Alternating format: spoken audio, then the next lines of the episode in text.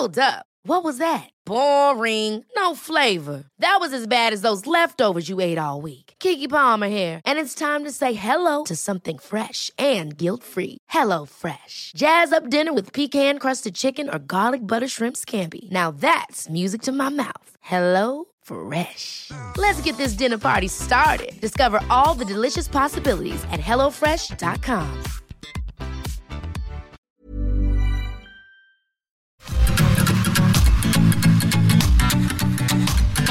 GastroLab es un lugar donde cabemos todos. Aquí encontrarás historia, recetas, producto, materia prima, vinos y un sinfín de cosas que a todos interesa, ya que con cocina y vino se aprende en el camino. Déjate llevar por el chef Israel Arechiga a un mundo delicioso. GastroLab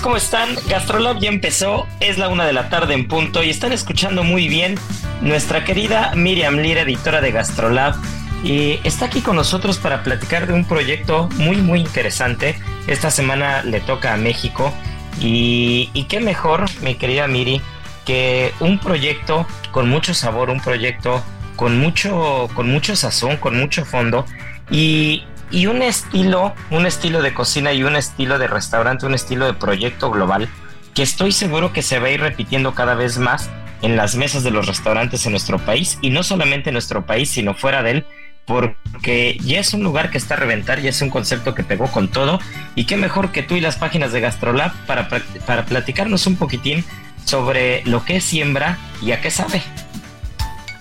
Hola, ¿qué tal a todos nuestros amigos de Gastrolab? Estamos muy contentos de platicar con ustedes en esta una de las semanas que a mí en lo particular me gusta mucho el Día de la Candelaria, hablar de tamales, hablar de tradición, hablar de sincretismo, que, que ahora tú mismo también nos vas a estar hablando mucho acerca de ello. Y qué mejor que hacerlo de la mano de dos cocineros eh, pues súper emprendedores, súper trabajadores que pusieron eh, este, este concepto de comedor, restaurante, siembra, taquería, tortillería, comedor, bueno, un, un gran etcétera tiene este lugar y que bueno, como su nombre lo dice, eh, el objetivo es ah, promover y preservar la, la siembra a través del consumo de maíz. Y bueno, pues qué mejor que, el chef Israel Montero, que, que es quien dirige este lugar, y Karina Mejía, para platicarnos acerca de la tradicional tamaliza que bueno el 2 de febrero vuelve loco a todo el país y todas las calles de la ciudad este se ven eh, pues llenas de tamaleros y todo el mundo anda corre y corre para conseguir sus tamales y pues bueno ellos nos hablan acerca de cómo llevan a cabo eh, esta tamaliza, todo con maíz criollo, con técnicas súper, bueno, ancestralísimas que, que, muchos de ustedes ya conocen, pero bueno, la, la, idea es preservarlas y este y mantenerlas pues lo más original que se pueda, ¿no? Este, este sitio eh, tiene lugar en, en, en, Isaac Newton 256 en Polanco y pues como les decía es un largo etcétera, ¿no? Porque no solamente se, se dedican a hacer tamales, o sea, todo lo que se pueda hacer alrededor de maíz y todos los ingredientes a los que se pueda llevar el maíz, pues bueno, tienen cabida en este, en este comedor y pues bueno, ya con eso, pues es infinito, ¿no? Pero específicamente en esta edición nos fuimos a, a, verlos para que nos prepararan unos unos tamalitos muy ricos de, de, de, cachete de res que estaban espectaculares y de suadero que bueno, nos dejaron aquí a toda la redacción del Heraldo de México felices de la vida, ¿cómo la ves? Es que qué rico, qué rica, que más bien qué rica es esta temporada, porque cuando parece que diciembre ya terminó, llega la rosca y cuando parece que la cuesta gastronómica de enero, la que apenas estás poniéndote a dieta, estás como que, como que entendiendo la talla con la que acabaste después de, del Guadalupe Reyes, llega la tamaliza, Miri, y cada vez empiezas a escuchar tamales más curiosos, eh, porque si bien antes, antes eh, o sea, es, es, es, muy sabido, ¿no? Que los tamales sobre todo los oaxaqueños, pues tienen como que sabores muy, muy particulares, ¿no? Muy preestablecidos, por llamarlo de alguna manera. Y por supuesto que el pollito en salsa verde, que el molito, que, un buen pipián, que incluso los de ate con queso, que ya son un poco más aventurados, o unos tamales de dulce o alguno frito por ahí, pues son como los tamales con los que siempre te encuentras, ¿no? Alguno de rajas. Pero cada vez empiezas a encontrar o empiezas a escuchar en diferentes lugares de tamales con rellenos muy versátiles, que si es el de cachete, el otro día escuché de uno de suadero, escuché de uno de pastor por ahí con una piñita asada. Entonces creo que ya viene ahora la revolución de los tamales, que este, este febrero nos vamos a encontrar con muchas variantes de los tamales y cada vez más se van a ir quedando detrás. Siento que va a pasar lo que pasó con las conchas.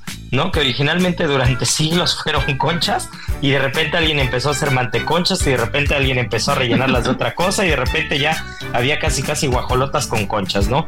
Y, y algunas cosas bastante buenas, algunas cosas no tanto, pero creo que con los tamales este va a ser el año en el que va a haber un parteaguas con los rellenos de los tamales y escúchenme bien lo que les estoy diciendo, van a ver que van a llegar para quedarse porque ya cada vez empiezas a probar cosas muy diferentes y algo que a mí me gusta es que también empiezan a explorar mucho con la técnica y la textura, porque yo por ejemplo no soy tan tamalero. Entonces, a mí algo a mí algo que no me gusta mucho es como como un tamal que tiene mucha masa y que cuando le das tres o cuatro cucharadas te sabe a lo mismo todo el tiempo, ¿no? Ya saben que de repente en la esquina el tamalero le echa tres tiritas de pollo y un poquito de salsa, media cucharadita de salsa. Señor tamalero, no sea tan codo, hay que ponerle un poquito más de pollito, hay que ponerle un poquito más de salsa, porque cuando un tamal está medio secón ya pierde la gracia. Pero de repente ya empiezas a probar algunas cosas que no solamente la gracia está en el relleno, sino también está en la masa y en la forma de prepararlo. Y empiezas a escuchar cosas como de tamales desde cocinados al vacío, o de tamales, el rango de tiempo y temperatura son muy diferentes porque la mayoría de las cocciones, de las cocciones tanto de proteínas o de algún pastel o de alguna cosa, siempre van a estar eh, sujetas a este binomio, ¿no? Tiempo-temperatura, que es un tema de lógica. Mientras más temperatura, pues más tiempo, menos tiempo vas a necesitar. ¿Por qué? Porque mientras más temperatura, más caramelización vas a tener por fuera hasta el punto de tostar o hasta el punto de quemar si te pasas de temperatura. Y si físicamente es un producto muy grande o muy grueso, pues claramente tienes que bajar la temperatura y aumentar el tiempo para que el tiempo permita que la temperatura llegue al corazón del producto. Y en el caso de los tamales, pues imagínate el binomio es infinito, porque partiendo de una misma receta, imagínate que ya tienes una receta base de tamales y tú decides ponerlo 40 minutos a 180 grados y alguien lo pone 38 minutos a 185 y alguien lo pone 120 minutos a 110 grados, ¿no? Y alguien de repente llega y lo pone a 75, 80 grados durante 3 horas. Y con la misma receta, exactamente la misma receta, vas a tener una variante muy diferente en textura, ¿no? Entonces, mientras la regla de cocción se lleve a cabo, mientras la temperatura al centro del producto se lleve a cabo, el recalentado, si es pollito, pues claramente hay que meterlo ya cocinado, no, no nos animen a ponerlo crudo, siempre cocinado desde el inicio. Y, y entonces, en el momento en el que tú vas haciendo esta mezcla, ya es exponencial y es infinito la cantidad de variedades que puedes tener, porque ya no solo es el sabor del relleno o la cantidad del relleno, ya también es el tiempo y la temperatura y la técnica. Si es en una vaporera común, si es en, uno, si es en un horno de vapor, si es en alguna otra manera, si tiene doble técnica de cocción. Y entonces cada vez se va a volver más complejo el tema de los tamales y los ganadores van a ser número uno, los que disfrutan comer muchos tamales, más allá de si es febrero o no, y también los que no somos tan fans por la textura, porque nos puede parecer a veces muy seco o aburrido, y entonces vas a encontrar tamales de menor tamaño, con más sabor y con una textura que va a ser mucho más fácil de jugar y de combinar con otros sabores, atolitos o incluso se me ocurre hasta con vino, que ya Aris la siguiente semana seguro nos platicará. Eso está buenísimo. Y es que sí, en el mundo del tamal la variedad pues llega a ser infinita, ¿no? La platicábamos en alguna ocasión que puede haber hasta 500 variedades alrededor de la República Mexicana de de, formas de preparar los tamales, ¿no? Entonces, y, con todo eso que nos cuentas en cuanto a técnica, en cuanto a preparación, pues bueno, van aumentando cada vez más pues las, las maneras de preparar este platillo ancestral, pues bueno, de los más conocidos, pues qué tal, pues una corundita de Michoacán, un uchepito, un vaporcito de, de, de Yucatán, hay otros que son, que les dicen de ollita, este, hay otros en Querétaro que les llaman de muerto, este, barbones en, en Sinaloa que justo llevan como las barbitas del camarón, este, bueno, pues los hay de, todo tipo, ¿no? Exactamente. Eh, eh, entonces, este, puedes encontrar una variedad infinita.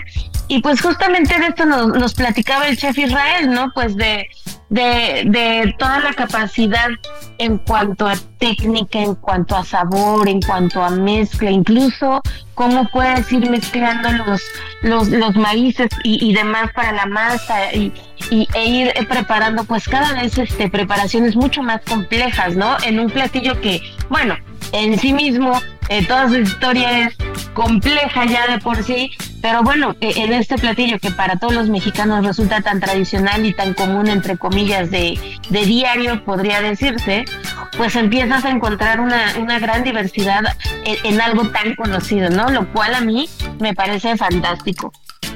Es más, me encanta una frase que tienen en Siembra, que tienen en su Instagram, que dice, el maíz no se crea ni se destruye, solo se transforma en tamales. Sí, magnífica, magnífica. Sí, es buenísima. Y ahora, dejando un poquito de lado los tamales, la verdad es que el concepto de siembra eh, es un concepto muy atractivo porque si bien todo gira alrededor del maíz, también hay cosas que no tienen que ver con el maíz. Por ejemplo, hay alguna ostra por ahí con una millonette que también tiene una pinta espectacular y, y cosas que tienen que ver con los postres que en la cocina mexicana van muy ligados al antojito, que, que luego pasa que en algunas taquerías o en algunos lugares tienen solo dos o tres postres, pero los postres son impecables, son buenísimos. Pues tienen un flan que tiene una pinta espectacular, unos, unos buenos eh, platanitos machos tatemados. Hay algunas cosas ahí que la verdad tienen pinta muy interesante y creo, y bueno, y el taco al pastor ni se diga, pero creo, que, creo que Siembra va a ser un proyecto que va a estar haciendo mucho ruido. Israel me parece eh, un cocinero muy centrado, el tocayo me parece alguien que tiene muy clara la idea de lo que quiere hacer y, y creo que creo que ya le pegó por completo a un concepto que, va a funcionar muy bien y sobre todo que va a permitir hacer en una zona en la que la comida callejera no es, digamos, el hilo conductor, es una zona más de restaurantes en forma, va a permitir que su concepto lleve a un restaurante a una zona en forma sabores más callejeros, ¿no? Sabores más de las calles de nuestro país, que muchas veces son los sabores que nosotros buscamos. Sí, y además este todo alrededor del maíz, ¿no? La tortilla también ahí es importantísima, o sea, entre eh, algunos de los tacos más ricos que tienen por ahí está el del camarón al chipotle, este, bueno, regresando un poco al tamal, tienen uno de chocolate con nips de cacao que es espectacular también, entonces, pues todo es alrededor del maíz, tienen un menú de degustación de seis tiempos, eh, todos acompañados justo como decías, ¿no? Muy, muy, este, muy, muy, muy de la mano con el vino, con vino mexicano, entonces eso también pues va haciendo mucha diferencia también el taco de chamorro ahumado, este que lo van cocinando ahí con muchísima paciencia porque son de mucho tiempo y demás y todo te lo van maridando si, si así lo quieres, si así lo deseas con vino mexicano, lo cual me parece también fenomenal incluso hasta arepas venezolanas, por ejemplo, hablando de que el maíz Sí, es el sí, hilo sí. conductor, no se centran únicamente en México como país, sino se centran en el maíz como producto y por consiguiente pues todo Mesoamérica o toda la región de América Latina donde el maíz pues es el pilar fundamental de la alimentación de muchos de estos países, pues claramente tienen cabida platos de otros lugares. Exacto, o sea, centrarnos en que el maíz no, obviamente maíz es igual a México, pero el maíz no se termina solamente en esta región, ¿no? Y pues Mesoamérica es importantísima, entonces podemos encontrar platillos pues de toda la región. Además, pues este, un lugar perfecto como para ir a pasar la tarde súper rico, estar eh, en compañía de amigos, con la familia. Entonces es un lugar que, que ofrece mucho al comensal. Y pues sí, no dejen de ir porque van a encontrar desde garnachas hasta tacos muy gourmet, entonces van a disfrutar mucho con la familia o con los amigos, con quien quieran ir a disfrutar.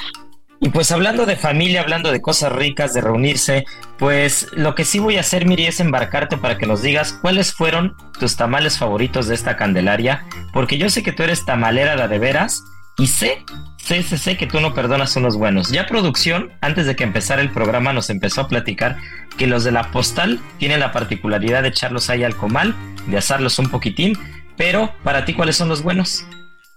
Pues fíjate que tengo dos favoritos, unos muy famosos que, que seguramente mucha gente conoce por acá, que son los tamales de la Balbuena que estos son conocidísimos por tener eh, todos los sabores sabidos y por haber, hasta unos por ahí de gansito y demás.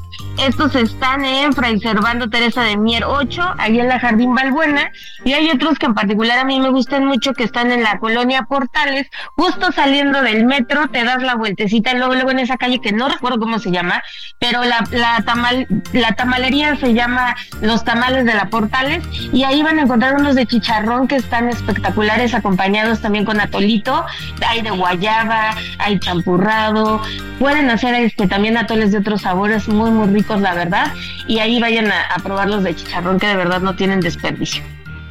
Uf, qué delicia. Mira, a mí, ya, a mí ya el de chicharrón se me antojó mucho, pero más que con un atolito, con una agüita, con una agüita torchata.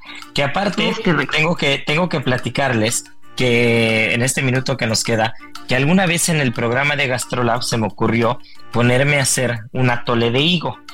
Y, y como que traía las ganas de hacer un atolito de higo, creo que Abel andaba haciendo por ahí por ahí los tamales y resultó que en algún punto el, tama, el, atole se nos empezó a cuajar, pero se nos empezó a cuajar en el momento en el que le pusimos un poco de leche y ya tenía el higo. Bueno, pues resultó que eso lo acabo, lo acabo de aprender en Madrid Fusión, que ya les platicaré en esta segunda mitad todo lo que estuve viendo aquí en Madrid Fusión, que la verdad estuvo interesantísimo. Aprendí que el higo tiene una enzima en particular que cuaja la leche. Entonces, en el momento en el que tú pones higo con leche, la leche se empieza a cuajar. Y entonces yo, yo lo veía con Abel, me acuerdo, y le decía, qué raro, nunca había hecho un atole de higo, se me antojó ese atole de guayaba, pues que no hagamos atole de higo, pero la textura no nos quedaba y me acuerdo que lo tuvimos que licuar. Bueno, pues lo que pasó fue eso. Lo que pasó es que el higo, si alguien se echa un día un atolito de higo, créanme que de sabor está buenísimo, pero en textura se les va a cortar. Entonces van a tener que darle un poquito de termomix o licuadora y ya con eso lo van a arreglar. Pero bueno, eso me acordé ahorita que decíamos atolito y tamales, pero tenemos que volver, mi querida Miri, porque ya echamos tamaliza con la Candelaria, pero ahora nos falta echar Madrid Fusión en la segunda parte porque mira cómo información para aventar, mira que la ponencia se puso buena y mira que muchas otras ponencias, la verdad, estuvieron de once. Así que bueno, esto es Gastrolab, no se nos despeguen porque volvemos. Y ahora el sabor oculto.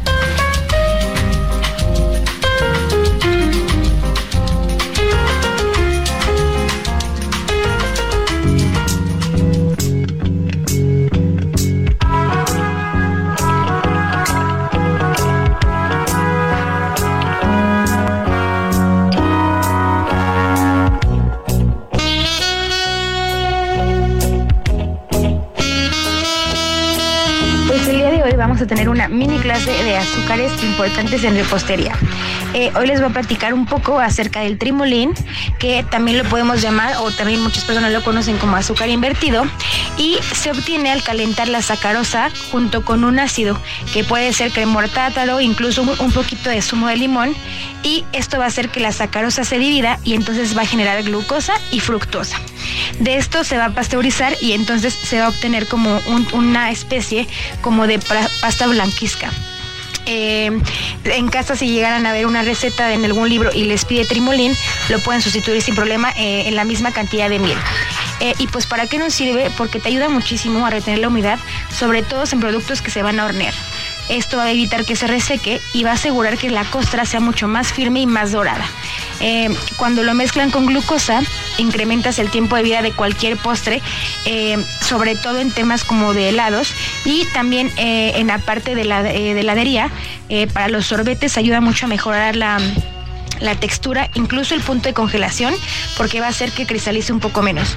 Y bueno, el poder endulcorante es de 1.2 más que el azúcar. Por otro lado, también tenemos la glucosa, que puede venir en dos formatos, la líquida o en polvo. A la líquida también la podemos conocer como jarabe de glucosa y la en polvo es glucosa atomizada. eh, se obtiene a partir del almidón de maíz y eh, esta en particular, el uso más importante es en la parte de helados y caramelos, porque ayuda a evitar en la parte de caramelos, ayuda a retener la humedad también en helados y hace que el azúcar no se cristalice tanto. También es un muy buen conservador, aumenta como el tiempo de anaquel, el tiempo de vida y me mejora la textura de aquellas preparaciones que son como un poco más aireadas. El poder endulcorante solamente es el 50% menos del azúcar eh, que encontramos habitual. Y hace unos segundos les dije eh, del ácido cítrico y el ácido tartárico, que muchas personas piensan que es lo mismo. Es muy similar, pero son un poco diferentes. El cremor tártaro también es conocido como ácido tartárico, eh, puede ser molido o puede ser neutralizado, como muchos lo conocen, y es un componente que se obtiene del ácido de la, de la, levadura química. Y por ejemplo, este es muy buen estabilizante de las claras de huevo. Así que si algún día quieren hacer un merengue, una pavlova, pueden agregarle un poco de cremor, tartárico, eh, cremor y les va a ayudar muchísimo. Y por otro lado tenemos ácido tartárico que este polvo se extrae del sedimento que queda en las barricas de vino cuando se produce la fermentación y eh, este es un poco más ácido del cremor tártaro y eh, es muy utilizado como coagulante en el proceso de gelificación de las pastas de frutas.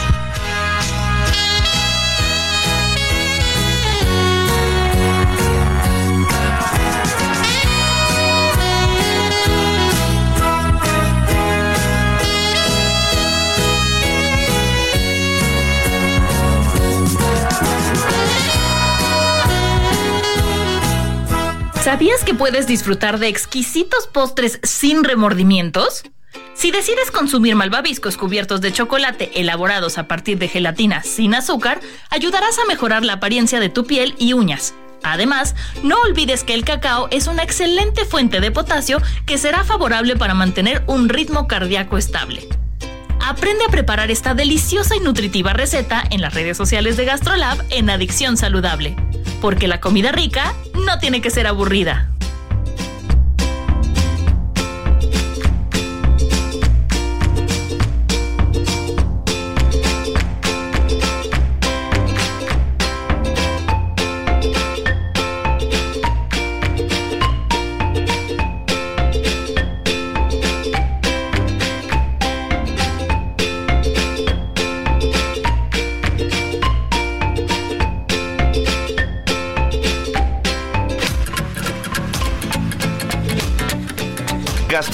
El lugar donde cabemos todos.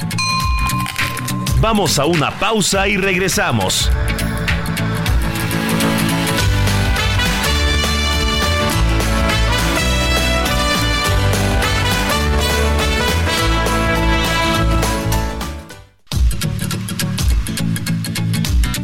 GastroLab, el lugar donde cabemos todos. Estamos de regreso.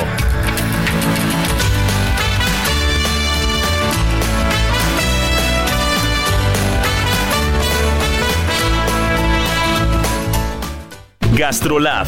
Historia, recetas, materia prima y un sinfín de cosas que a todos nos interesan.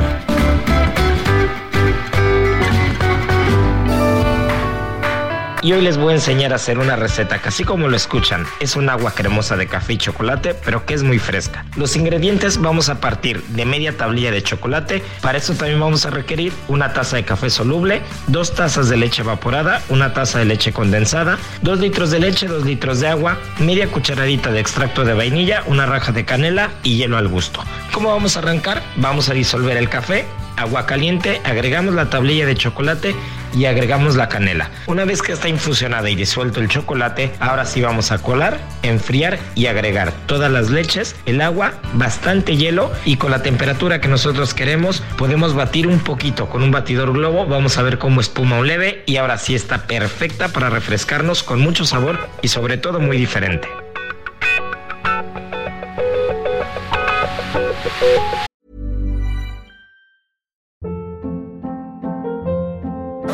Hold up. What was that? Boring. No flavor. That was as bad as those leftovers you ate all week. Kiki Palmer here, and it's time to say hello to something fresh and guilt-free. Hello Fresh. Jazz up dinner with pecan-crusted chicken or garlic butter shrimp scampi. Now that's music to my mouth. Hello Fresh. Let's get this dinner party started. Discover all the delicious possibilities at hellofresh.com.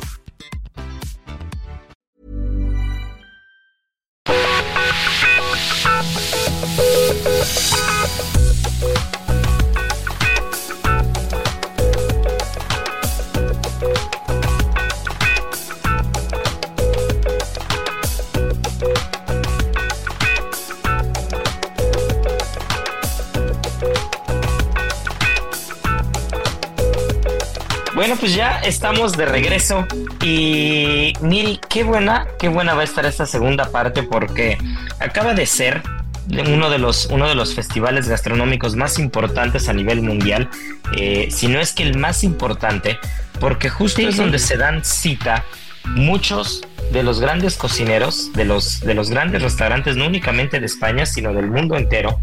Y, y, vienen como dos o tres vertientes diferentes. Y eso es lo que hace de Madrid Fusión un congreso, un espacio tan importante para la gastronomía. Por un lado tienes que los chefs que están muy metidos en el tema de investigación y desarrollo, sobre todo investigación, es el espacio donde suelen presentar cualquier tema de novedad, de innovación, que bueno, el mismo Ferran Adrià preguntaba en una de las, de las pláticas que qué era innovación y, y se, empiezan a, se empiezan a gestionar como los productos en tema de tecnología, tecnología con aplicación a la gastronomía en los restaurantes, se empiezan a cristalizar ya y empiezan a salir cosas rarísimas, como por ejemplo la máquina de agua de Ángel León, o como por ejemplo... Sí, qué cosa. Eh, y la máquina de esferificaciones que, este, que presentaron de disfrutar, ¿no? Que presentó Oriol y Eduard y, y, y, Mateu, ¿no? Que son los jefes de cocina, los chefs ejecutivos de disfrutar, que, ante, que anteriormente habían estado en el Bulli.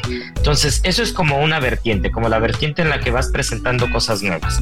Después tienes otra vertiente que va ligada al tema de conocimiento que va ligada al tema de compartir algún tema que dominas, de, compartir algún tema que puede parecer interesante en el, en el marco de la gastronomía. Y eso puede ir desde un tema de curaciones de pescado, que para mí fue una de las ponencias más interesantes que, que escuché y de las más interesantes que he escuchado en mi vida, como alguna otra, como por ejemplo la que yo di, que fue ligada al, al contexto de la historia y el enriquecimiento gastronómico de dos culturas, como lo es México y España, y el cómo vemos la cocina española desde manos mexicanas y un país como México, ¿no? Entonces, cada quien va hablando de alguna cosa, y la tercera vertiente, que esa es muy particular, porque ya no tiene que ver con ponencias ni tiene que ver con el Congreso, sino más bien es un tema de exposición de materia prima y producto, uh -huh. en la que empiezas a encontrar lo mejor de lo mejor, el mejor caviar que hay a nivel mundial, los mejores vinos, las nuevas especies que están cultivando eh, en estas granjas acuícolas de pescado y empiezas a encontrar diferentes cosas que tienen pues también a su vez diferentes vertientes o subvertientes, ¿no? Las que van ligadas al tema sustentable, las que van ligadas al tema premium, las que van ligadas al tema de las bebidas, al tema de la coctelería, al tema del vino y entonces cuando te das cuenta estás inmerso eh, en un congreso, en un festival, en el que para donde voltees a ver hay algo importante, hay algo que decir, hay algo que escuchar, hay algo que aprender o hay algo que probar. Y, y, en ese sentido, una de las, de las ponencias que me parecieron más interesantes, que en el cartel era de las más interesantes porque el auditorio principal estuvo a reventar con esta ponencia, una plática en particular entre dos grandes cocineros, uno de ellos un inmortal que, este, que ya eh, pertenece al Olimpo de los cocineros, que es nada más y nada menos que Ferran Adrià, que cualquier cosa que, tenga que ver con Ferran Adrià en España o, en gran parte del mundo gastronómicamente hablando, pues es ley. Y la otra, uno de los, de los grandes pensadores gastronómicos del año y de, de estos últimos tiempos, que es Andoni Luis Aduris de Mugaritz, ¿no? que ya hemos platicado anteriormente de él. Y, y surge, surge una plática muy interesante porque va ligada total y absolutamente al tema de la educación. Va ligada a una universidad que está por abrir, la Universidad de Madrid, el campus culinario, el MAC, y, es una universidad que ambos van a estar dirigiendo la parte gastronómica, ¿no? Entonces imagínate tener como director gastronómico eh, al mando de la orquesta culinaria, pues por un lado Andoni, por otro lado a Ferran Adrià, y sobre todo que más allá de los aspectos técnicos o gastronómicos, algo que puede parecer muy interesante y que a mí me llamó muchísimo la atención es el enfoque que se le quiere dar. Y el enfoque es que tiene que formar cocineros pensantes. En el momento en el que tú formas a alguien que piensa, en el momento en el que tú tienes en tu equipo de cocina a alguien que le gira la piedra, en ese momento las cosas cambian. En ese momento ya la técnica, ya el tema de, del producto, el tema del sabor, esas son cosas que empiezan a venir en automático, que empiezan a venir por añadidura. Pero cuando tienes a alguien que piensa y que aplica los pensamientos de manera correcta, cualquier gestión de una cocina es mucho más fácil, porque sabes que va a tomar la decisión correcta para el uso del producto, la decisión correcta para la estandarización de los platos o de las recetas, que va a buscar una optimización de los recursos, que va a evitar las mermas, sabes que vas a tener a alguien muy completo y que aparte en el tema creativo, en el tema evolutivo de la cocina, pues se va a hacer las preguntas correctas para poder aplicar en la cocina pues las nuevas tendencias o el pensamiento correcto, ¿no? Y creo que eso está muy interesante, está muy, está muy bien porque ya lo decía Ferran, empezaba a hacer muchas preguntas al público. Y quien no ha escuchado a Ferran o quien no ha visto una conferencia de Ferran, de verdad deberían de buscar alguna, porque en casi todas ellas, pues realmente parece más que está regañando a alguien que el que esté platicando, ¿no? Realmente nos estaba, nos estaba regañando todo el auditorio, ¿no? Entonces nos estaba metiendo una repasada a todos hasta que llegó un punto en el que pues si por miedo o por lo que fuera, las personas que estaban más al frente, pues nadie quería contestar nada de lo que preguntaba, ¿no? Porque decía, no importa qué, no importa qué responda, pues Ferran me va a decir que no es así. Y entonces todas las preguntas que hacía durante la ponencia, pues justo, ¿no? Llegó un punto en el que ya nadie quería contestar y entonces él ya directamente señalaba a alguien y le decía, tú contesta. Y entonces pues, cuando contestaba algo, pues evidentemente le decía que no era la respuesta. Pero, pero era muy curioso porque el enfoque que le, que le, está dando al estilo de pensamiento de la universidad, del campus, es bastante interesante, ¿no? Porque tienes personas o hay una corriente muy grande de cocineros en los últimos años que tristemente y las cosas como son, se han dedicado a copiar o a replicar cosas que, que ven en otros lugares o en otros restaurantes. Entonces se empiezan a abrir conceptos que no tienen un sello de cocina o una, una personalidad implícita del cocinero al mando definida en la gastronomía o la carta, sino más bien se empiezan a copiar conceptos que empiezan a funcionar en otros lados, con la diferencia que pues el cocinero no es el mismo, ¿no? O el jefe de sala no es el mismo, o el sommelier, la sommelier no son los mismos. Y entonces, pues por consiguiente el, el, el, el resultado no es el correcto y ahí es donde empieza a haber un tronadero de restaurantes de mucha gente joven que sale de las universidades y que, y que su meta no es aprender, trabajar o formarse, su meta es salir de la universidad para poner un restaurante. Y eso que ya lo veíamos venir en México hace muchos años, que ya se veía venir en los últimos grupos que yo di clases, que di clases pues, casi 10 años, ya en los últimos grupos pasaba eso, ya, ya la, la mentalidad o la ilusión no era irte a formar en un estilo de cocina o en un área de la cocina que a ti te gustaba, para empezar a especializarte, aprender, y eso es una realidad, aprender con el dinero ajeno, aprender con un proyecto ajeno, formarte, eh, entender lo que se hace bien y lo que se hace mal, porque en todos los lugares hay cosas que se pueden hacer mejor siempre, y tú ya con tu propio criterio, formación y años después, pues ya aplicarlo y poner tu proyecto con un margen de error mínimo.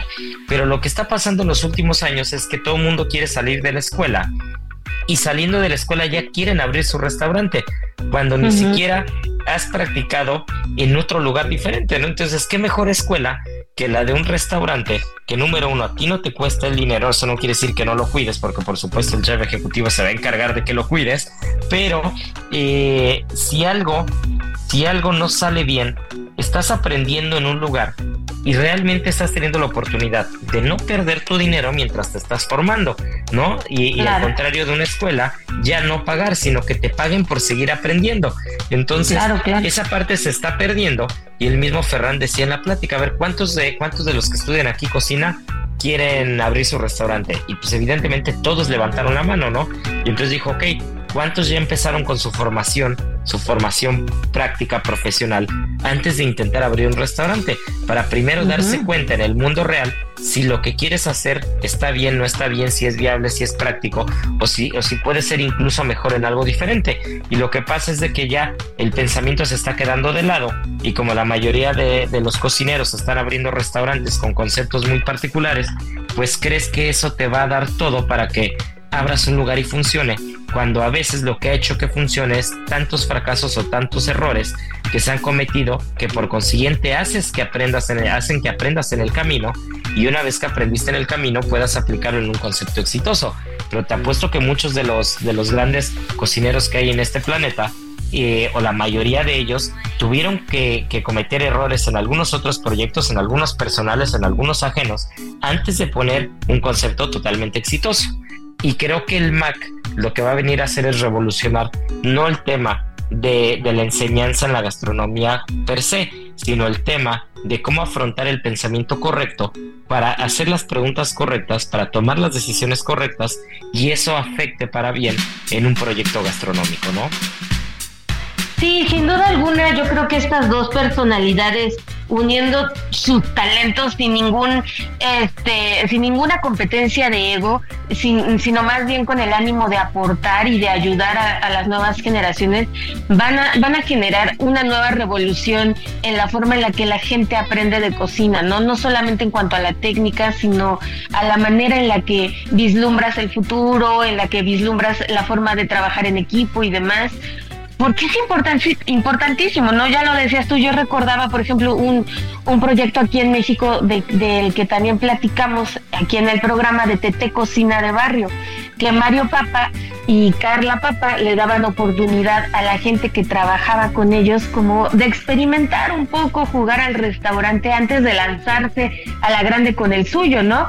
Para que justamente se dieran cuenta si ese es su camino, si no, si van bien, si no van, si tienen que ajustar ahí algunas tuercas y creo que es importantísimo esta parte que, que, que estos dos grandes cocineros le pueden dar a estas nuevas generaciones de cocineros, ¿no?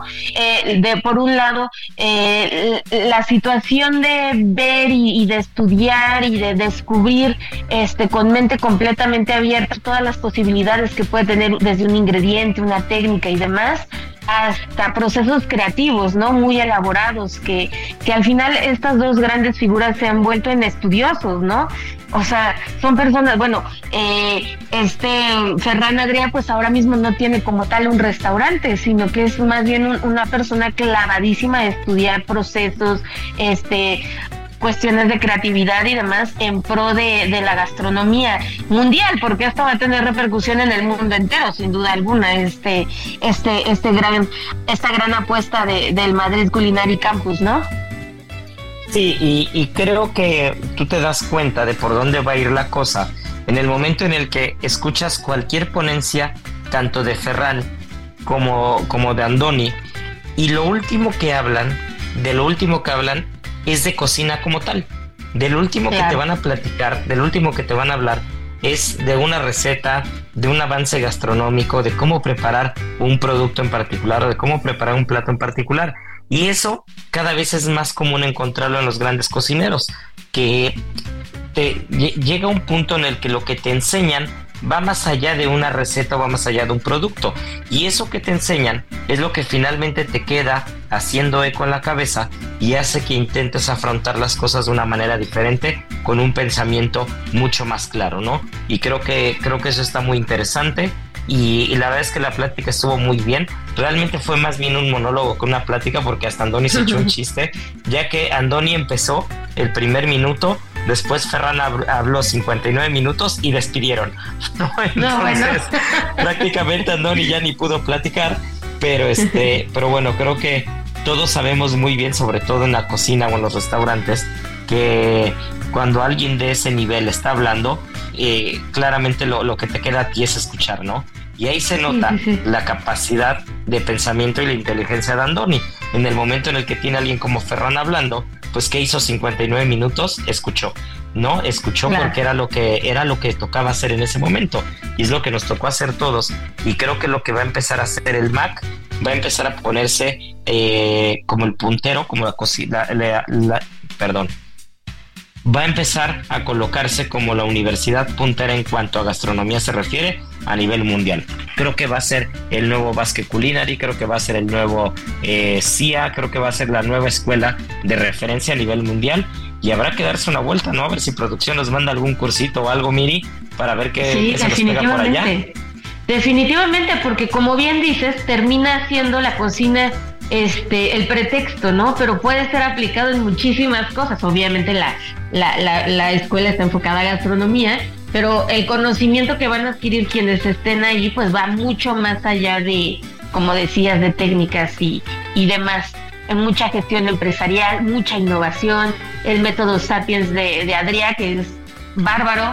Entonces, pues sí, van a revolucionar la forma en la que aprenden por allá los españoles. Ya estaremos viendo en algunos años qué figurones van a ir saliendo de esa mancuerna que va a estar fenomenal. Pues así va a ser. Y hablando de españoles, eh, ya en el contexto de la plática que, que, tuve, pues dimos un adelanto muy claro la semana pasada que tuve aquí a mi papá de invitado.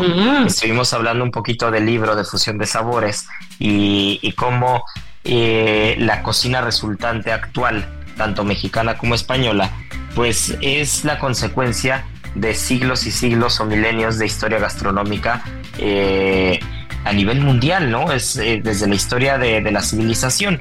Y, básicamente de eso estuvimos hablando un poquitín, estuvimos hablando en un escenario que se llama el polivalente, que es en la, en la planta baja, digamos que Madrid Fusión tiene dos plantas, este el auditorio principal en la parte de arriba y eh, algún foro más y a la parte de abajo el polivalente, que es donde estuve yo, y algún par de foros más, ¿no? El de pastelería y algún otro. Y, y ahí estuvimos platicando justo de eso, de la importancia de entender el pasado para poder avanzar al futuro, ¿no? Porque cuántas veces pasa que quieres vivir deprisa y quieres avanzar, avanzar, avanzar, pero no conoces el punto de partida, no conoces el origen. Y entonces el avance no va a ser, el resultado no va a ser tan claro, no va a ser tan bueno. Y muchas veces te puedes confundir tanto en el discurso como en el, como en el concepto de un restaurante si no eres consciente de todo lo que hay detrás y todo lo que ha pasado para que ambas cocinas sean lo que son. No creo que no, no tiene mucho sentido ya ahondar más en el tema porque el programa pasado estuvimos básicamente hablando de eso. Pero bueno, la ponencia técnicamente fue una plática, fue una plática de cómo históricamente eh, tanto México como España no son tan diferentes como parece, ¿no? Si bien geográficamente hablando, pues México es un país mucho más extenso, estamos hablando que tanto España como México tienen muchas particularidades que son, eh, que tienen mucha similitud. No, una de ellas es que ambos cuentan con dos mares diferentes, el Mediterráneo y el Atlántico en el caso de España, y en el caso de México, pues evidentemente el Pacífico y el Golfo de México, que está dentro del Océano Atlántico, ¿no? Eso por consiguiente, pues te va a traer un producto muy particular, un producto especializado, y eh, el tema del ecosistema es otra cosa muy curiosa, porque ya lo decía, España eh, es un país muy pequeño, pero que con 17 comunidades tienes 17 variantes de cocina totalmente diferentes entre sí. Y esas variantes de cocina están condicionadas claramente por el producto, están condicionadas claramente por la geografía, por el ecosistema, pero también por la historia. Y la historia, por ejemplo, tiene que ver en platos como la paella. Si el dominio árabe no se hubiera dado en la península ibérica, pues claramente un plato como la paella no podría ser un plato de la gastronomía española, que, que, al día de hoy es considerado el plato que más se liga a una gastronomía como tal. Así como el sushi eh, es igual a Japón o como el taco es igual a México, pues mundialmente, yo recuerdo que salió el artículo hace un par de años que mundialmente es el plato que más eh, ligado está a un país como tal, ¿no? Entonces imagínate ese plato que es la bandera de la gastronomía española en muchos países o históricamente hablando, es consecuencia de la historia, es consecuencia del dominio árabe. Y en México hablar del arrocito que acompaña un buen mole, hablar del arrocito que te acompaña un buen pescado a la veracruzana, pues es el resultado de esa primera conquista árabe en la península ibérica que llevó el arroz a los españoles y los españoles a su vez a Mesoamérica, ¿no? Entonces ese efecto dominó, en el momento en el que lo entiendes te das cuenta que estamos más ligados de lo que puede parecer, ¿no? Y tanto geográficamente, tanto históricamente, eh, claramente ya lo decía el tema del producto, incluso el producto tiene mucha similitud.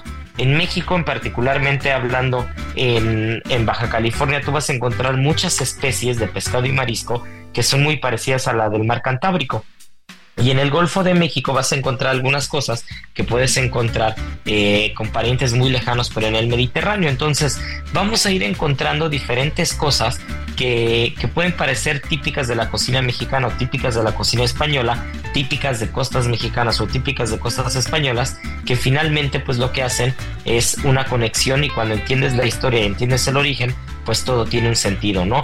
Y entonces el discurso, que esa es, es eh, la parte fundamental de la plática que dimos, el discurso es de unión, de arropamiento, de apapacho, porque no estamos para dividir gastronómicamente hablando, cada vez empiezas a ver que los conceptos son más abiertos en cuanto a fronteras. El mismo David Muñoz platicaba en su ponencia que, que, es muy difícil tomar la decisión de cambiar un plato que le gusta a la gente, pero también él, por su parte, las cosas que empieza a ver de otras culturas, entre ellas de México, no va a tener miedo a incorporarlas en su menú, ¿no? Entonces, no importa si el plato es mexicano, sí, no importa si el plato es mexicano, no importa si el plato es oriental, no importa de dónde sea, si él, siendo el cocinero español más conocido al día de hoy, el cocinero español con el restaurante que probablemente genera más polémica, que genera más lista de espera, un restaurante que es espectacular, pero que los sabores no son españoles por completo. Y en el momento en el que entiendes la historia y en el que entiendes todo, pues claramente te quitas un poquito de estos candados eh, que tenemos a veces en la cabeza y en el pensamiento y se es más abierto, ¿no? Y, bueno, pues se nos está yendo el tiempo, pero el siguiente programa, Miri, sí, el siguiente programa les voy a platicar de una ponencia muy particular que fue ligada al tema de la ultracongelación de los pescados. Y eso está muy interesante porque aquí en España ahora mismo eh, yo sigo en Madrid porque pues, tuve que venir toda la semana a Madrid Fusión y estamos haciendo el radio en vivo, pero desde Madrid. Eh, ahora mismo hay un debate muy importante porque la Unión Europea, por algo llamado anisaki, que ya les platicaré el siguiente programa, que es una especie de parásito larva, se tiene que congelar el pescado por completo antes de usarlo en cualquier restaurante, ¿no? Entonces, fue una plática tan interesante, fue la última ponencia de los tres días y, y esa ponencia para mí fue la más importante de todas porque abordaba un tema actual que afecta a todos los restaurantes, ¿no? Incluso con el tema de la importación en México es muy curioso. Hay muchas cosas y estuvo tan interesante que hasta el mismo Ferran Adrià estuvo en la primera fila escuchando y debatiendo las ideas al final de la ponencia, ¿no? Entonces, eso no lo vamos a dejar olvidar porque de verdad tenemos mucho que compartir al respecto, pero también lo que tenemos que compartir, mi querida Miri, es eh, los micrófonos con el siguiente programa de Gastrolab que, del Heraldo Radio, porque Gastrolab no puede durar horas, yo sé que no nos callamos, pero no me puedo ir sin antes decir al ganador o ganadora de la adivinanza la semana pasada, que por aquí lo tengo anotada, y fue fue, fue, fue Sofía Silva. Sofía Silva, ya nos pondremos en contacto contigo. Muchas gracias. Y la adivinanza esta semana la vamos a hacer muy sencilla. Que nos digan, mi querida Miri, tres especies, tres especies del mar que podemos encontrar tanto en el mar Cantábrico como en Baja California, en México. Una de ellas es muy fácil. No está tan difícil, pero una de ellas, por ejemplo, es la base de un guiso vasco muy tradicional que tenemos en los tres restaurantes cero. Así que bueno, está muy sencillo. Arroba Israel Arechiga. Y bueno, Miri, pues nos tenemos que echar a correr ya, pero qué gusto estar aquí como siempre, al lado de los micrófonos. Y ya saben que tripa vacía, corazón, sin alegría. Sin alegría. Aquí concluye otra emisión más de GastroLab, el lugar donde cabemos todos. Déjate llevar por el chef Israel Arechiga a un mundo delicioso. Una emisión de Heraldo Media Group. Gastrolab